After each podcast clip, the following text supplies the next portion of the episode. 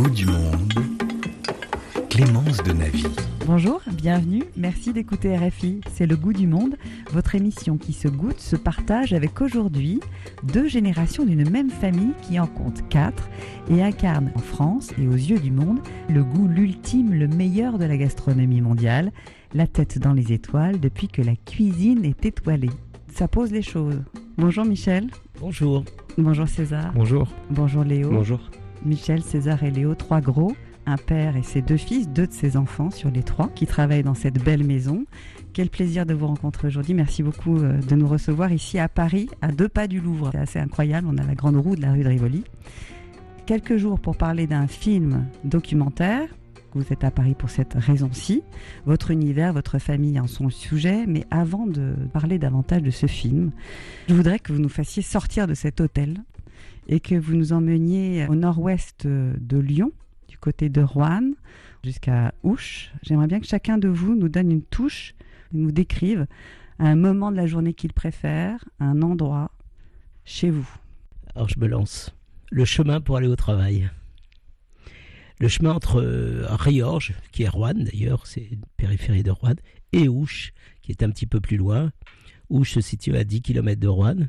Donc on emprunte euh, une route de campagne qui euh, devient de plus en plus étroite pour mener jusque donc à notre maison. Et pourquoi je l'aime bien? Parce que j'ai devant moi un panorama qui est très beau. La côte rouennaise, les monts de la Madeleine, des prairies à ma droite, à ma gauche, des vaches charolaises pour la plupart qui pèsent. Parfois c'est de l'aubrac, mais souvent de la charolaise. De l'agriculture. Et puis un petit village qui pointe son nez, Ouche, un village très modeste, avec son terrain de football qui est en plein cœur du village. Là, il faut prendre à gauche, et puis une autre fois encore à gauche. Une petite côte arrive euh, donc euh, chez nous. Chez nous, il ne faut pas se tromper, parce que sur la droite, c'est l'entrée des cuisines et des fournisseurs, des livraisons. Et puis tout droit et encore un petit peu plus loin à droite, c'est l'entrée des clients. Un petit peu plus officiel, un petit peu plus euh, soigné, bien que par l'arrière, c'est pas mal non plus, parce que c'est très beau, c'est fait comme une cour de ferme, des bâtiments, une remise sur la droite avec euh, très récemment un fournil pour faire le pain. Et puis euh, devant moi les cuisines avec sa porte, l'entrée du personnel. Et puis sur la gauche euh, le poulailler avec bah, nos poules et, puis là le, le, garage à vélo, des parkings pour les voitures du personnel. Et on pénètre généralement dans la maison par l'arrière, c'est-à-dire par la cuisine. Et puis là c'est un univers. Et il est quelle heure quand vous arrivez? De plus en plus tard. non, maintenant, César a une, telle dynamique, un tel investissement dans son travail quotidien que je, il y a fort longtemps d'ailleurs, ça c'est pas nouveau, que je fais plus le marché. Donc voilà, c'est lui. Les relations avec les fournisseurs, c'est lui. Le lancement de la cuisine le matin, et là ça commence assez tôt, hein. c'est pour lui. Euh, c'est-à-dire apporter la dynamique, la locomotive, hein, c'est ça, tôt le matin, et voilà. Mais ce sera peut-être pas le moment que préférera César d'ailleurs. César. Il est 8h30, 9h, il fait 21 degrés et j'arrive en cuisine. Et le moment que j'aime bien, c'est le matin où généralement la plupart des cuisiniers sont déjà là. Mon chef est là, Clément, et, je fais le tour pour dire bonjour à tout le monde. C'est la journée qui commence. Ce moment de salut et euh, de démarrage de la journée par un bonjour, je l'aime bien parce que voilà, on lance les choses, on concrétise les choses dont on a parlé la veille on goûte le matin aussi. Et puis vient l'heure de s'arrêter pour euh, prendre une pause déjeuner. Et, voilà, tout ce moment, j'ai de 9h à 11h30. Je l'aime bien parce que c'est là où il y a la plus grosse énergie en fait. D'accord, une mise en place où on va découvrir la journée, on sent un petit peu. C'est ça, le, on sait qu'à 11h30 tout s'arrête, on mange et à midi, euh, notre temps est consacré à 100% pour les clients. Donc chacun s'affaire à sa tâche. Et euh, puis il y a une petite coupure l'après-midi, puis le soir est un autre rythme. Donc j'aime beaucoup ce moment du matin en fait. Euh, c'est là où on est le plus productif, c'est là où on est le plus concentré, c'est là où on est le plus efficace, et c'est là aussi où toute l'équipe est le plus disponible, le plus engagée dans son travail. Il y a vraiment une, une belle énergie. C'est le moment où les jardiniers amènent aussi euh, les cueillettes dans la cuisine. Voilà, c'est le matin. sourire, sourire en tout cas. Léo. Moi, en ce qui me concerne, c'est aussi la route du travail, mais ce n'est pas la même. C'est celle de Rouen à la colline du Colombier car mon lieu de travail n'est pas le même que mon frère et mon père. La route est un peu plus longue, elle dure 30 km, 25 minutes. La période, je dirais, euh, fin septembre, début octobre. Et la brume se lève à ce moment-là, j'arrive vers 8h45, euh, 9h. Elles se lèvent, les vaches aussi, charolaises. On longe le canal avec le kangou rempli de nourriture fraîche du matin. Et là, j'arrive à la colline et l'énergie commence avec les équipes. Tout le monde a déjà commencé depuis à peu près euh, une heure. Parce que vous étiez au marché, vous, c'est peut-être pour ça. On est tous au marché. Donc en effet, avant, j'ai quelques parcours sur mon chemin pour récupérer toute la marchandise. Viande, poisson, légumes, fromage et bien d'autres. Alors, ce qui me fascine quand même, c'est que tous les trois, vous avez parlé d'une chose, c'est votre arrivée au travail, la journée qui commence au travail, avec des sourires. Qu'est-ce que ça a changé d'arriver dans la nature? Qu'est-ce qui a changé Euh, Au départ, je pense pas grand-chose parce qu'on s'est affairé à reproduire ce qu'on savait faire avec les mêmes équipes dans un lieu qui était différent et qu'on a pensé pendant de nombreux mois et on a voulu prendre nos marques. On n'a rien voulu euh, transcender à ce moment-là et, c'est petit à petit qu'on s'est rendu compte que cette nature qui était environnante et, qui fait la beauté de ce lieu, on en était convaincus. Et petit à petit, on s'en est imprégné euh, inconsciemment dans la cuisine et dans le plaisir aussi d'être au travail avec euh, voilà, ses perspectives, ses lumières, ses paysages. La nature, évidemment, aujourd'hui a une place euh, plus qu'importante euh, dans la maison parce qu'elle en fait totalement partie. Michel, la nature, elle a toujours fait partie de vos assiettes et de votre cuisine. Oui, parce que même place de la gare, la nature n'était pas loin. Mais tout de même, les fournisseurs venaient à nous. On n'avait pas de potager. Il n'y avait pas d'étang. Il n'y avait pas le bois. Donc il n'y avait pas la cueillette. euh, il n'y avait pas tout simplement cet environnement qu'on a sous les yeux et qui inconsciemment vient nourrir euh, l'inspiration euh, du cuisinier. Mais euh, ça, c'est la grande différence. Quand même, le lieu est magique. hein. Il est magique pour nous, il est évidemment magique pour les autres. Enfin, on est immergé dans la nature. Et puis, quelle belle nature, quoi. Elle est. euh, C'est encore une fois, on, on se dit pas en regardant la nature, je vais en faire un concept que je vais retrouver dans l'assiette, comme dit César. Mais elle est venue s'infuser, en fait, en nous. Et en nous, sans même en avoir conscience, elle se traduit dans la cuisine. Et alors, il y a une autre chose aussi, c'est que le déménagement à Rouge, ça a été aussi l'accélération, un coup d'accélérateur sur la transmission. La transmission, c'était aussi, euh, elle s'est accélérée, en tout cas, à ce moment-là. Je vais vous faire écouter quelque chose, parce que c'est pas le premier film que vous avez fait sur votre histoire, on est d'accord? On parle de Paul Lacoste Qui est venu dans vos cuisines, à Rouen. Vous vous souvenez que vous avez parlé de transmission à ce moment-là? Pas du tout. Eh ben, alors je vous fais écouter. Au début, c'était la cuisine encore de Jean et Pierre. Après, c'était la cuisine de Pierre. Et puis, peu à peu, il y a eu une cuisine de Pierre et Michel, puis de Michel et Pierre, et puis de Michel. Ce jour-là, il m'a dit euh, Qu'est-ce que tu en penses? Je viens euh, le matin, parce qu'on avait convenu qu'il venait le matin. Est-ce que tu crois que je dois venir euh, en costume ou, bien en cuisinier? Je me souviens très bien de cette discussion. Je lui ai dit Écoute, je crois qu'il faut être sincère. je crois qu'il faut que tu sois en civil. Et il m'a dit, t'as raison. Et tu vois, il a franchi encore un cap. Mais on a, on a parlé souvent, hein. Parfois un peu durement d'ailleurs. Je crois que c'est difficile. Hein. Je sais pas comment je le vivrais, moi, ça, euh, si ça m'arrive un jour. En tout cas, chapeau, quoi. Et, et ouais, il l'a fait très bien, quoi. Ouais. Alors, comment le vivez-vous? Avec des années de retard, en effet, le moment est venu pour ça. Je pense que le film a une quinzaine d'années, voire un peu plus. En tout cas, c'est avant que César et que Léo puissent se déclarer euh, cuisiniers, tous les deux s'engager dans la cuisine. Et euh, je vivais en fait ma transmission comme fils et, aujourd'hui je la vis comme père. Et c'est pas facile. C'est pas facile euh, à passer le relais, euh, non pas par faute de talent et d'ambition, hein, et ça c'est, j'en suis très fier, mais c'est la difficulté de, de passer à autre chose. Et là, je, je comprends aujourd'hui mieux mon papa, en fait, la situation dans laquelle il était à ce moment-là. Et en même temps, quelle fierté, quoi.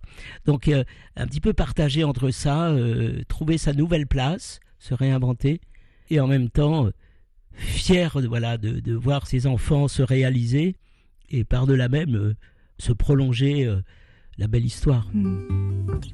Say nighty night and kiss me. Just hold me tight and tell me you'll miss me while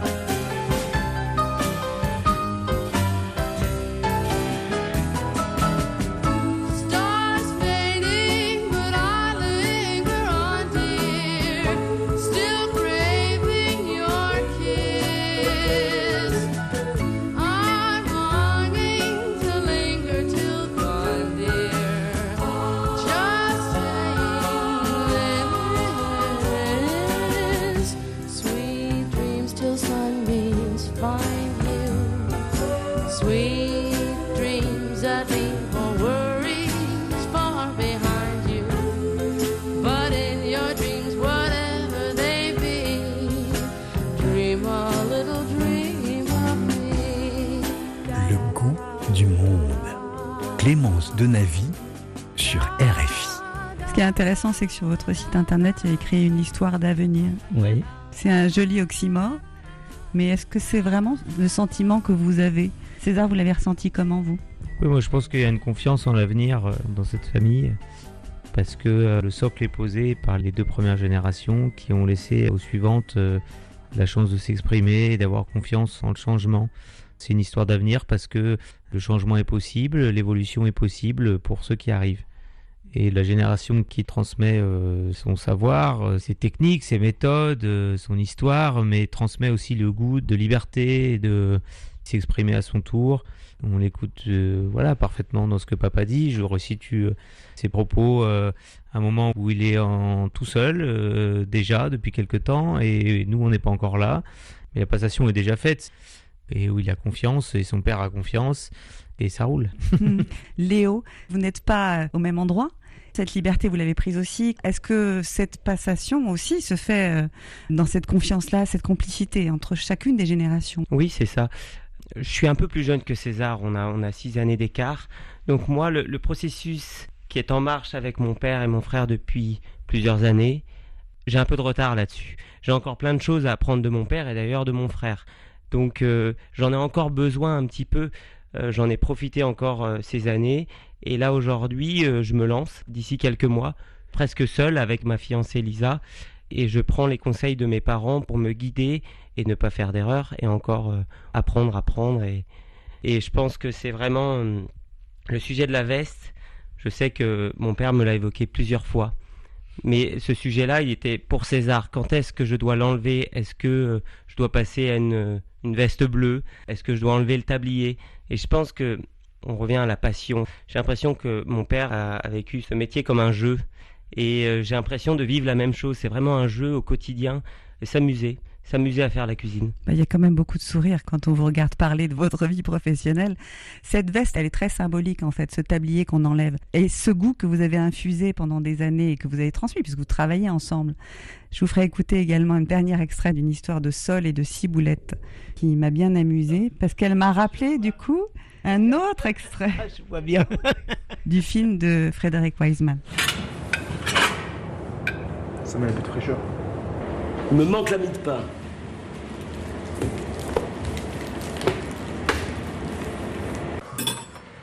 Ah, c'est la sole. Voilà, chef. Nouvelle version. Exactement. C'est la sole à la ciboulette. Oui, mais. Ah, elle est très modernisée. Mais, Alors voilà.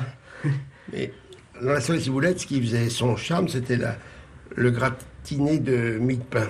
Là, vous l'avez squeezé. Alors, on a essayé un petit peu de, de retrouver les éléments, mais différemment. Oui. Donc la ciboulette, on la retrouve là en bâton. Oui, Mais on la retrouve aussi dans le jus, c'est une extraction de jus. oui.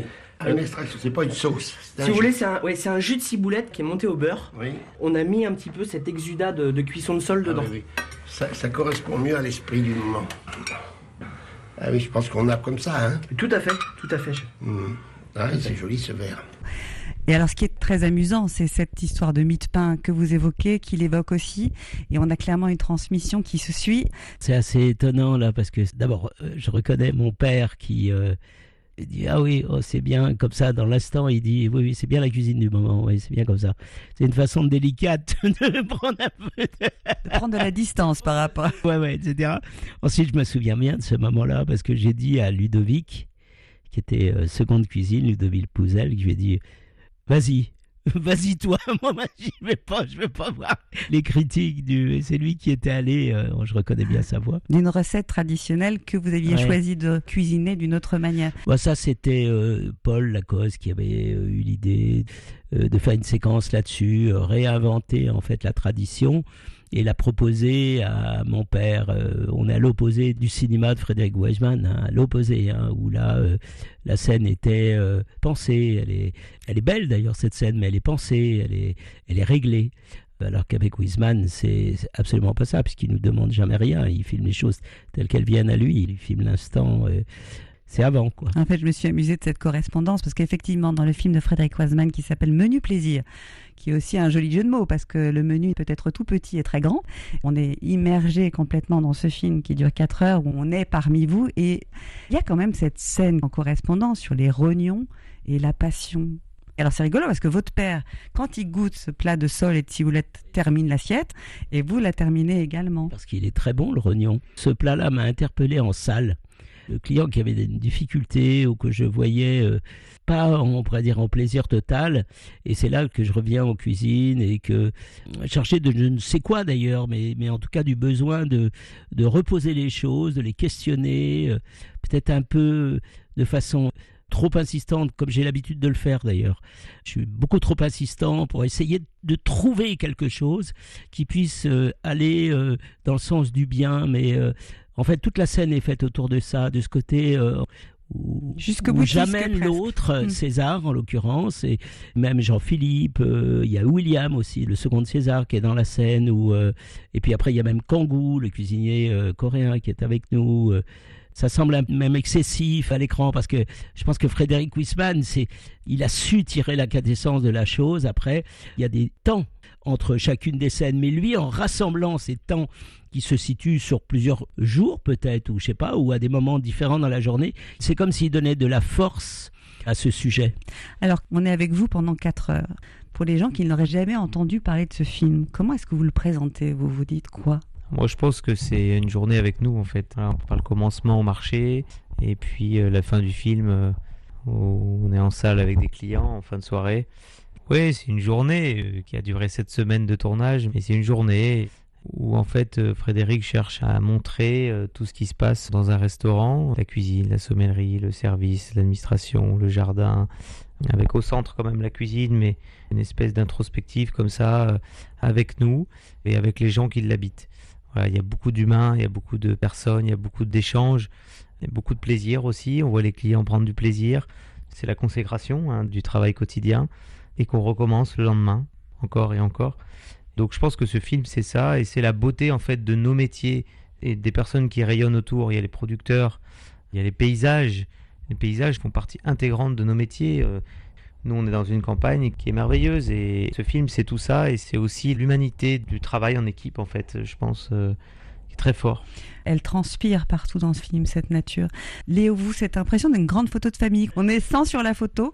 C'est important aussi de garder un instant T, un souvenir de ce qu'est la maison Trois Gros. Je pense qu'en effet, ce, ce film, dans quelques années, ce sera euh, presque une archive qu'on va ressortir d'une manière de travailler à une certaine époque, qui est la nôtre actuellement. Euh, vraiment, dans ce film, on, on comprend euh, tout ça. Euh, C'est vrai que ce qu'a dit César, c'est une journée de travail. Il est resté sept semaines. Et on a l'impression que c'est une journée où on voit tout, donc c'est très complet. On voit euh, de la recherche, on voit de la mise en place, le travail que très peu de personnes qui ne connaissent pas la restauration ne connaissent, c'est-à-dire de 8h du matin à 11h30 juste avant de manger. Là, c'est vraiment de la préparation et ensuite il y a le temps du service. Allez, la carte, deux minutes au poste. Ça, ça c'est. C'est pour la grenouille du coup. Partez d'abord avec ça, attendez une petite seconde, non On y va, c'est là où on en On peut y aller. On y va. C'est un film fantastique quand on veut devenir cuisinier, en tout cas. C'est une espèce de livre ouvert sur cette profession, sur le goût pour cette profession et ses difficultés éventuelles. Oui, c'est vrai, et nous, ça nous a sauté aux yeux après avoir euh, visionné le film. C'est difficile hein, pour nous de se regarder, de s'écouter, mais quand même, on arrive à, en tirer des, choses. Et c'est vrai que ce volet éducatif, en tout cas, moi, me semble très intéressant pour l'avenir, parce que je crois pas aujourd'hui qu'il y ait de support comme ça à disposition d'un jeune qui voudrait euh, devenir euh, ou cuisinier ou sommelier, euh, un jeune ou une jeune d'ailleurs, ou serveur, maître d'hôtel, euh, femme de chambre, peu importe tous les métiers qui sont là et qui sont beaux, et qui sont vraiment tous très beaux et qui ont tous un rôle dans une réussite finale. Il montre aussi toute la bienveillance d'une famille et d'une équipe au service les uns des autres. Aujourd'hui, on a une vision assez archaïque toujours de la réussite et surtout de la cuisine et du chef voilà prestigieux, trois étoiles, euh, excessif. Euh, ce film montre notre façon de faire à nous et que tous les managers ne sont pas pareils et que ce métier on a tendance aujourd'hui à décrier par ses méthodes, peut être aussi euh, très bienveillant dans l'exigence. L'exigence, ça passe par la rigueur. Il n'y a pas d'autre solution, bien sûr. Il y a de la rigueur, mais c'est aussi avoir envie de bien faire avec le geste, mais c'est bien le faire aussi par l'attitude. Et bien sûr, on a des moments où on est contrarié, on le voit dans le film. Papa est, Moi, je suis contrarié parce qu'il me contrarie avec cette histoire de rognon. On est contrarié, mais c'est entre nous. Puis après, ben, c'est sûr, hein, on est dans un état euh, un peu d'agacement qui peut générer des attitudes. Mais voilà, on, est en permanence en train d'essayer de résoudre, de calmer et de penser à la finalité qui est le plaisir du client et notre plaisir à nous aussi. Et pour ça, le film a un vrai rôle éducatif de remettre un petit peu l'église au centre du village, comme on dit. J'espère qu'on pourra saisir cette opportunité. C'est pas du tout l'idée du départ. Nous, on a accepté euh, d'accueillir Fred parce qu'on a été séduit par l'homme et son projet, mais il n'y a pas du tout de volonté de communication, de marketing. Mais bon, maintenant c'est fait, donc euh, essayons de le diffuser au maximum euh, pour faire vivre aussi euh, ce métier-là. Votre père, qui dans le film le dit, il, il dirige à l'œil et au geste.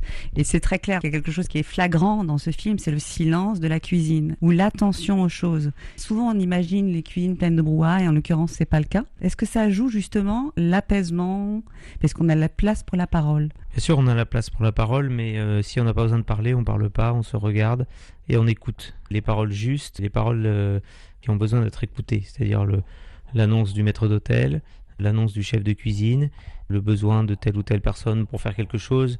Voilà. Et si tout le monde prend la parole pour dire des choses qui n'ont pas lieu d'être, vous créez un brouhaha qui perturbe cette concentration et, et qui vous fatigue l'esprit et qui fatigue euh, le corps et du coup vous êtes moins concentré, vous êtes moins énergique.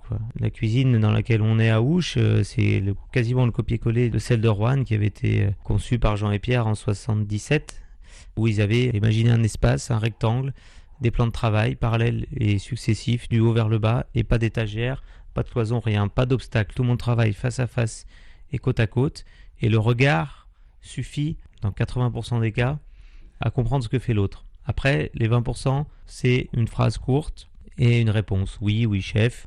C'est la tradition, mais pas forcément. Mais oui, euh, c'est pourquoi une réponse? Pour s'assurer que la personne qui l'entend voilà, l'a compris. On voit dans le regard. Le oui peut être par le regard. Et aujourd'hui, euh, plus le temps passe, plus on est euh, à la recherche de ce silence. On voit très souvent des maladresses, des choses qui tombent par terre, une cuillère, une pince, une casserole. Moi, ça m'agace. D'ailleurs, les cuisiniers doivent faire 10 pompes à chaque fois qu'une cuillère tombe. Mais chez vous, Léo, parce que pour le coup, euh, au Colombier, la cuisine n'est plus ramassée. Il n'y a pas justement cette verticalité. C'est une autre façon de faire. C'est amusant d'ailleurs d'avoir vos deux manières d'être cuisinier. Et d'ailleurs, j'admire le calme qu'il y a dans la cuisine de chez Trois Gros. J'aimerais avoir le même. en plus, je pense que César aime le calme. Tandis que moi, j'aime l'animation. Et j'ai souvent constaté que chez Trois Gros, quand les clients viennent en cuisine, parce que c'est un passage pour les clients, pour le déjeuner ou le dîner, ils disent que c'est calme. Et en effet, on a cette idée qu'une cuisine, je pense que c'est une idée euh, de longue date, que les cuisines, c'est bruyant. Et moi, depuis que je travaille chez Trois Gros, c'est-à-dire que depuis euh, le déménagement à Ouche, la cuisine est très calme. Et je pense que ça a commencé avant. J'admire cette façon de travailler. Ça permet de se concentrer, d'être lucide. Et euh, j'espère qu'avec les années à venir, euh, j'arriverai à travailler de cette manière à la colline. Mon métier arrive. Avec un peu plus d'agitation, je pense quand même. C'est en changeant, en mûrissant. Chacun trouve son tempérament dans sa cuisine, la manière dont on exerce son métier. Aujourd'hui, c'est une façon de garder les gens autour de soi aussi, hein, d'être très respectueux et très organisé comme ça. euh. Je suis admiratif, hein, c'est incroyable aujourd'hui. Ces modes de management sont admirables. euh, C'est pas du tout ce qu'on a reçu en héritage. Alors là, pour le coup, euh, l'héritage, il est explosé en lambeaux. Là, il n'est plus rien. Moi, j'ai reçu en exemple des cuisines qui gueulaient du matin au soir, où c'était vraiment euh, la façon d'être un chef que d'élever la voix. Moi, j'étais déjà dans le progrès, bah, parce que il y avait une évolution de la société, des modes de relation entre nous, etc. Quand je vois aujourd'hui euh, comment tous les deux ils arrivent à, à gérer, à diriger une brigade avec douceur, comme ça, avec compréhension, avec écoute, et pourtant avec fermeté, ouais, c'est admirable. J'aimerais que vous me disiez quels sont les souvenirs attachés à ce lieu, parce que c'est maintenant des souvenirs. Ça fait combien de temps que vous êtes à Ouche? Des souvenirs, j'en ai beaucoup parce que j'ai la chance d'avoir mangé à plusieurs reprises euh, à Ouche, donc dans la nouvelle maison. Donc j'en ai plus que parce que je crois que César a jamais mangé, si tu as déjà mangé. Mais en tout cas, j'ai vu l'évolution de la transmission déjà et l'évolution du travail de César au fil de ces sept années. Et je continue d'y aller de temps en temps pour voir euh, sa façon de travailler. César y réfléchit. Ah, moi, c'est très confus pour moi parce qu'il y a une telle dynamique de création. Il y a tellement de renouvellement, il n'y a pas de place signature, il y a juste euh, une énergie dans la création. qui est telle que ça se passe plus comme ça se passait euh, avant, où un plat peut-être était sur la carte pendant un temps assez long et il était après réclamé par les clients au point de faire même des années euh, comme ça et César est pas du tout dans ce schéma-là, il est dans le renouvellement, il reprend pas les best-sellers de la saison d'avant, euh, il reprend le produit, mais il se pose la question comment je vais le faire?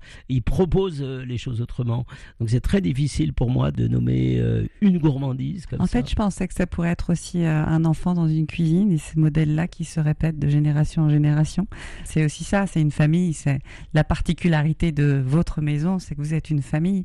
Non, mais ça l'est, il y a plein de souvenirs en fait. On est toujours en train de penser à ce qui arrivera demain. Et on regarde pas dans le rétroviseur, euh, pas assez, mais bon, moi j'ai plein de souvenirs aussi à Ouche. euh, Peut-être les premières cueillettes du jardin qui étaient quand même quelque chose de vraiment nouveau pour nous.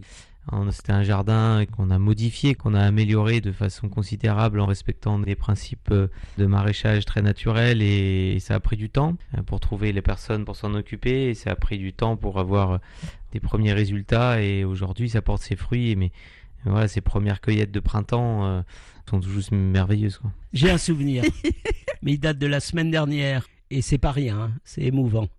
Son premier pain à César. Il a produit la semaine dernière son premier pain Et euh, au levain. au levain, hein. Ah ouais. Je vous remercie beaucoup. Merci, merci beaucoup. Merci beaucoup Michel, Léo, César. Merci à vous trois. Les liens pour vous suivre sur les réseaux, les titres pour vous lire aussi sont sur la page du Goût du Monde pour vous aider à les retrouver. Menu plaisir de Frédéric Weisman à savourer au cinéma, un marathon de 4 heures pour les foodies, une fresque en tout cas pour tout aspirant cuisinier. Merci beaucoup à Jade Elkoury et Cécile Bonissi pour la réalisation et la en onde de ce Goût du Monde à écouter en direct, en podcast ou depuis notre site rfi.fr quand vous le souhaitez, quand vous l'aimez. Bonne semaine à tous.